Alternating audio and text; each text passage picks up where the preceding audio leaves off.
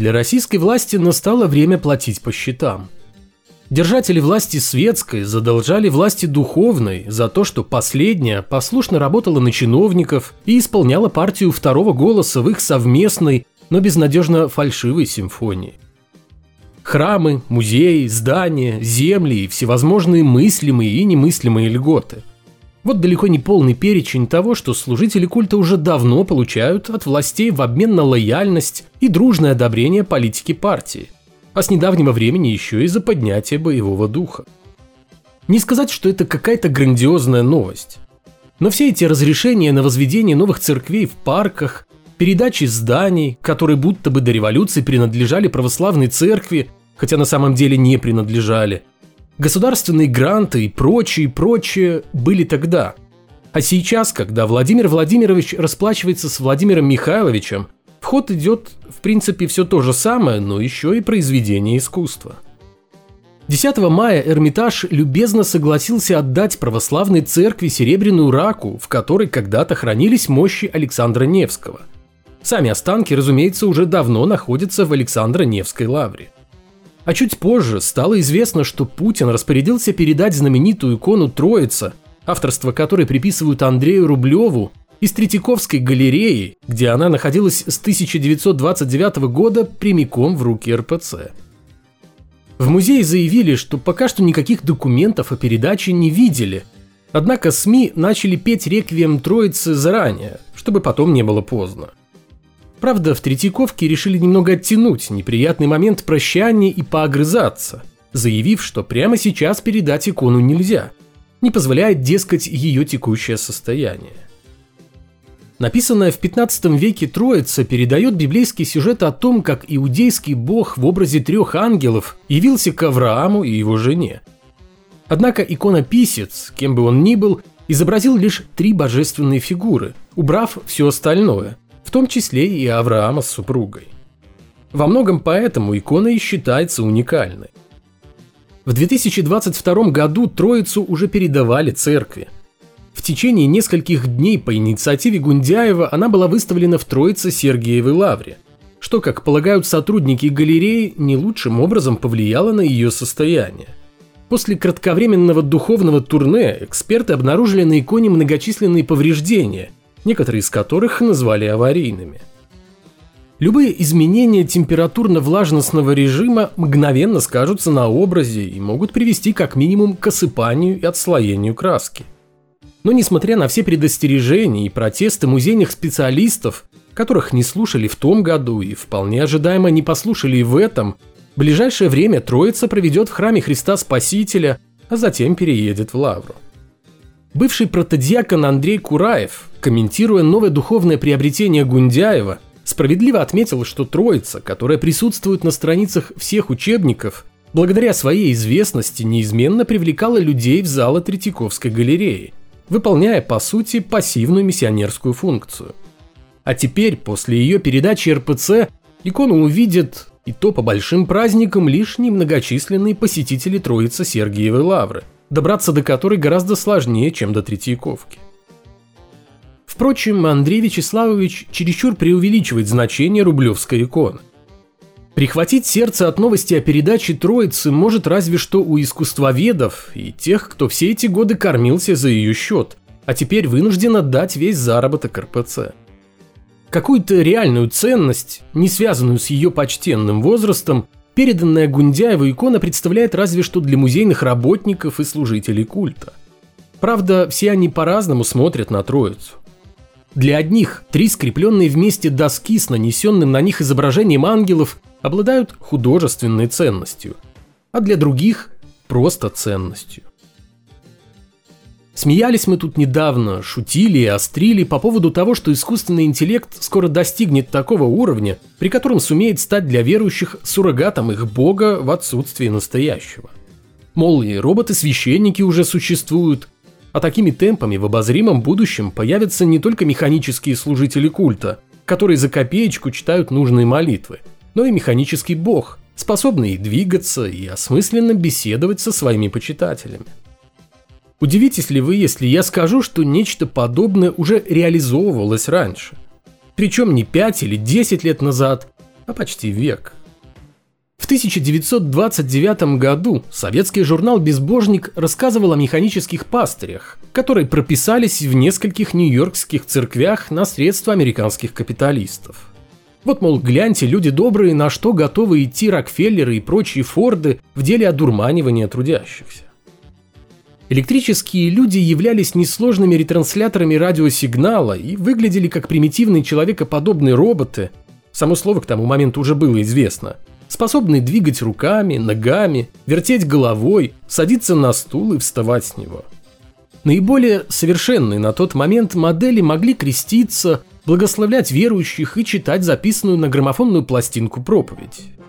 Такой религиозный вариант некогда популярных в американских барах и кафе музыкальных автоматов, которые за скромную плату проигрывали одну из имевшихся у них в репертуаре пластинок. Задумка с роботом-священником намного опередила свое время. Хотя известно, что еще в конце 15 века Леонардо да Винчи создавал чертежи роботов – и, вероятно, только заоблачная стоимость одного механического пастора в купе со слабым уровнем развития технологий не позволили служителям культа уже в первой половине 20 века модернизировать древнюю религию. Теперь, когда роботы стоят гораздо дешевле, а искусственный интеллект идет к разуму семимильными шагами, как кажется, нет никаких преград для того, чтобы обновить старую религию и, наконец-то, дать возможность людям пообщаться не только с земными представителями божества – уже порядком надоевшими, но и с ним самим, вернее, с богозаменителями. И верующие, похоже, к этому готовы. Все ж какое-никакое разнообразие. Ибо сколько можно веками и тысячелетиями толочь одну и ту же воду в той же самой ступе, не приближаясь ни на миллиметр к разгадке важнейших тайн бытия. А так хоть роботы-проповедники немного разукрасят верующим их серые церковные будни – и позволят скоротать время в ожидании мифического страшного суда. В конце апреля в одном из отелей Бостона под эгидой храма сатаны прошел крупнейший в истории трехдневный съезд сатанистов, что, безусловно, вывело на совершенно иной уровень беснования христиан, как местных, так и в целом в интернете. Во многом из-за осознания ими того, что в мире существует что-то, что они не в силах запретить. Основанный в 2012 году храм сатаны всячески дистанцируется от созданной в 1966 году церкви сатаны. Но разбивать стереотипы очень сложно. Если сравнивать христиан и нынешних американских сатанистов, то из них самыми верующими окажутся именно последователи учеников Христа. Ведь в отличие от сатанистов, они верят в реальность и Бога, и дьявола. Последний для адептов храма сатаны – это сугубо литературный персонаж, который олицетворяет рациональное мышление и протест против авторитаризма. Сатанисты из храма сатаны – это в основной своей массе атеисты, скрывающиеся за религиозным антуражем в силу того, что отстаивать права людей, уставших от гегемонии христианства в поверхностно-религиозном обществе Америки, гораздо проще, когда ты разговариваешь с оппонентами на понятном им языке – то есть преподносишь себя как религиозную общину, хотя таковой и не являешься. Это попытка копировать действия верующих, тем самым демонстрируя им на их же собственном примере всю абсурдность их поступков и, главное, законов, которые принимаются в угоду той или иной религиозной группе. В 2013 году сатанисты горячо приветствовали решение губернатора Флориды о легализации молитв в государственных школах поскольку теперь и сатанисты смогут молиться дьяволу в стенах учебных заведений. Полагаю, у многих христиан тогда произошло то, что называют разрывом шаблонов. Но закон, пролоббированный самими христианами, есть закон. Тогда же сатанисты громко заявили о себе, устроив так называемую «розовую мессу». Она прошла на могиле матери одного из баптистских пасторов, которая при жизни не очень жаловала геев и лесбиянок. Месса началась с поцелуя нетрадиционной пары, после чего один из основателей храма сатаны стал читать над могилой молитву, которая должна была превратить покойницу уже на том свете в лесбиянку. С 2016 года в американских школах существует факультатив «Сатана после школы», в рамках которого и в противовес христианским урокам сатанисты учат детей нет, не тому, как поклоняться дьяволу или приносить ему жертвы, а критическому мышлению. Не так давно храму сатаны удалось через суд добиться того, чтобы в еще одной школе, на этот раз в штате Пенсильвания, открылся сатанинский факультатив. Все это стало возможным благодаря тому, что власти ранее разрешили религиозным группам проводить занятия в государственных школах. Так чем сатанисты хуже христиан? По закону ничем, и теперь вместо того, чтобы впитывать в себя содержание сомнительных библейских сказок, дети смогут узнавать больше о науке и ее достижениях. Абсурд стал главным оружием сатанистов, что, по-видимому, явилось одной из причин роста популярности храма сатаны среди критически мыслящей молодежи. Сегодня адептов этой номинальной религиозной организации насчитывается около 700 тысяч человек. У них, как и положено, есть свои заповеди. Сатанистам надлежит относиться с состраданием и сочувствием ко всем существам и бороться за справедливость. Провозглашается неприкосновенность тела человека, уважение свободы других, в том числе и право оскорблять.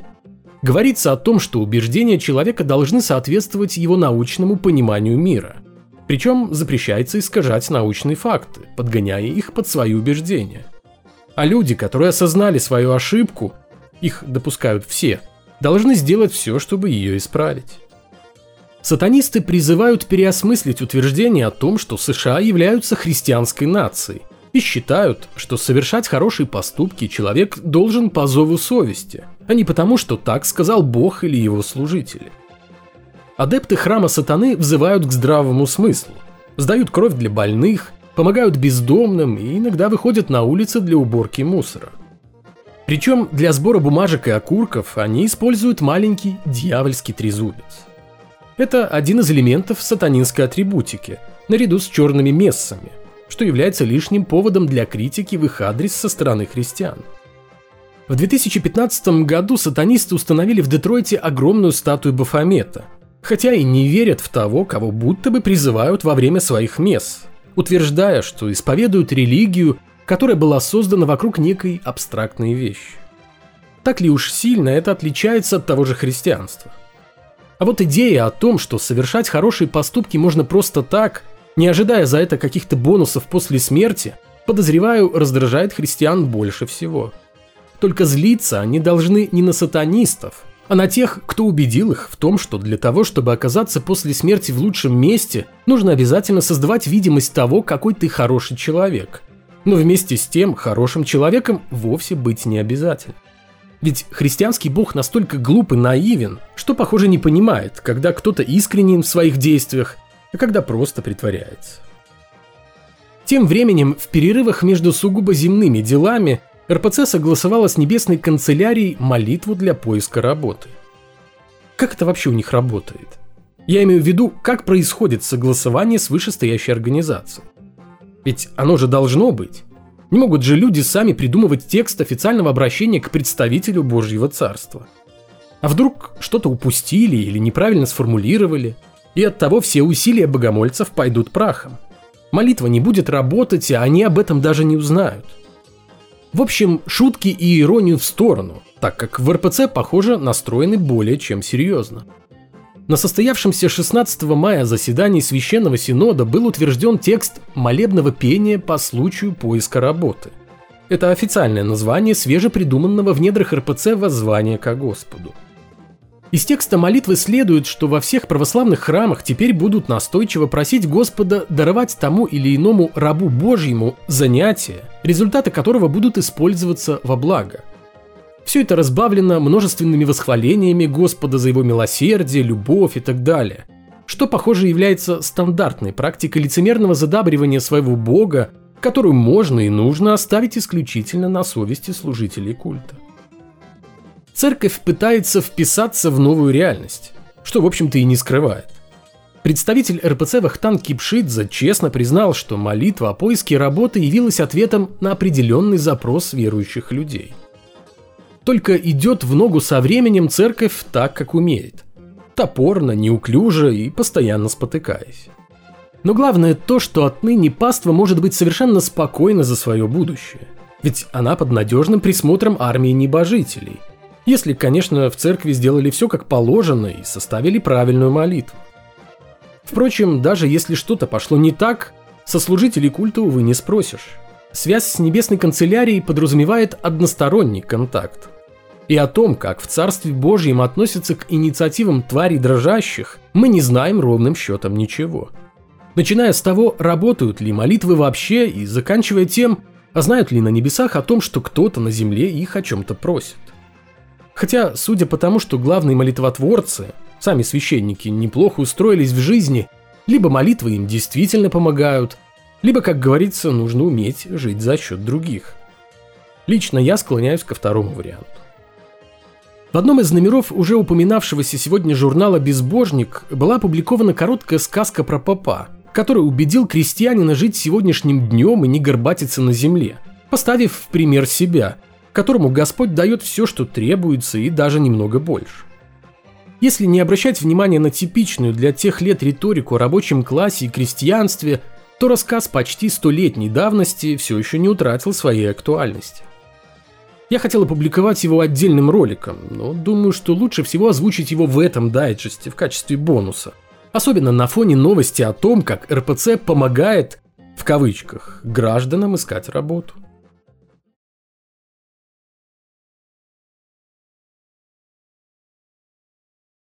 Жил-был мужик Панкрат. Работал до седьмого пота, и все-то у него времени не хватало. Землю вспахал, травы отцветают, Сено накосил, рожь поспела. Рожь сжал, сеять черед пришел. Отсеялся, картошку убирать пора. А там дрова пили, а там дрова вози. А тут и весна красна опять на носу. Паши, сей, унаваживай, коси, жни. Паши, сей. Пахал как-то Панкрат, сивку матершинный взбадривал, а мимо поп идет. Сытый, плотный поп. Рожа у попа лоснится, Спелая борода по ветру рожью колышется, ряса закатным облаком отливает, а нос, что твоя спелая клубника. Так и не заметил бы Панкрат попа, полосу допахивая, устало поругивался. Да поп сам заговорил. «Здорово, Панкрат!» Остановил Панкрат кобылку, прищурился, глянул на попа, шапку сдернул, лоб от седьмого пота корявой пятерней вытер и ответил. «Здравствуй, коль хочешь». Что это ты, Панкрат, нехорошо так ругаешься? Да кляча вот спотыкается. Это от того, Панкратушка, что в храме Божьем не бываешь. К пастырю мало почтителен и не щедр. Нехорошо, Панкратушка, ой, как неладно. Кто церковь православную забывает и служителей ее не почитает, не видать тому рая, как своих ушей. А помимо всего и в Евангелии сказано «Не пециться о завтрашнем дне, ты вот ржицу норовишь посеять, а может и не доживешь до урожая-то. А ежели помрешь завтра, то и не узришь рая. За не о храме забыл и о пастыре не памятуешь. А ты вот погляди на меня. Словом Божьим насыщен есть, а небесной. Ко Господу близок, угодникам угоден. Оттого я и ликом благообразен, душой светил и чревом округл. А ты коряв, как дубовый сук, не человека прах. Потарабанил поп, запугал Панкрата и отошел не спеша. А Панкрат допахал полосу с превеликим трудом и поплелся домой, повернув сошник. С той поры и стало Панкратово сердце сосать дума гадюка. Не видать мне рая, как своих ушей. Скочуришься, опять в аду маят, без передышки. А поповые слова, как осенние мухи, жундят. Может, завтра помрешь. Другие урожай соберут. Сплюнул Панкрат. К чему тогда мне рожь и пшеница, ячмень и овес? Вот его куда подлый попишка завлек. Отбился Панкрат от работы. Раньше трудился, и сладость в труде была, а тут все не в моготу. Запахать, запашешь, дождешься ли? Стал ждать смерти Панкрат, краю готовится. Добро свое понемногу к папу перетаскал. На лбу земными поклонами мозоли набил. В церковь раньше всех струшонок, из церкви позже всех. А мыслишки в голове затуманенные, как машкара над ржавым болотом елозят, вьются. Может, завтра помру. О небесном думать надо было. Тридцать лет и три года ждал смерти Панкрат изо дня в день, из ночи в ночь. Пашня Панкрата бурьяном заросла, обнищал Панкрат, за куском хлеба к соседу руку протягивает, а в голове одна дума несуразная. В раю в лучшем виде отъемся. Отбил поп Панкрата от живой работы глупой сказкой о рае небесном. У попа от сказки добра прибавилось, живет-поживает поп на земле, как в раю. Отнял попу Панкрата рай земной, привеликий, пресветлый рай трудовой на крестьянской земле.